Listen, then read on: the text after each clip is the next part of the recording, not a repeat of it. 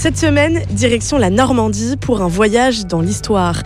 Il y a 76 ans, le 6 juin 1944, plus de 150 000 alliés débarquent sur les plages normandes pour libérer la France.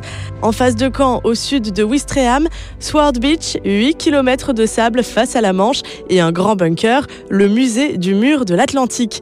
Installé dans un ancien poste de commandement, découvrez une reconstitution fidèle du quartier général allemand et tout y est, de la salle des machines à la salle des transmissions radio.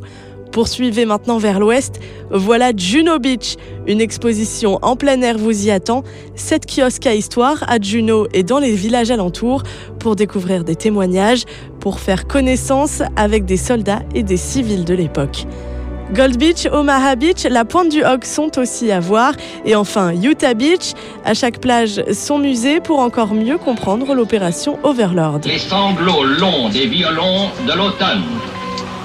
Je répète, les sanglots longs des violons de l'automne blessent mon cœur d'une langueur monotone. Rendez-vous maintenant à Colville-sur-Mer, au cimetière américain, incontournable de cette journée historique pour rendre un dernier hommage à 10 000 soldats qui ont perdu la vie en Normandie, une esplanade face à la mer, un mémorial et le jardin des disparus, un lieu chargé en émotions. C'est la bataille de France et c'est la bataille de la France. Et pour compléter ce voyage dans le temps, arrêtez-vous à Bénouville, à deux pas du Pegasus Bridge, au Café Gondré, la première maison libérée de France.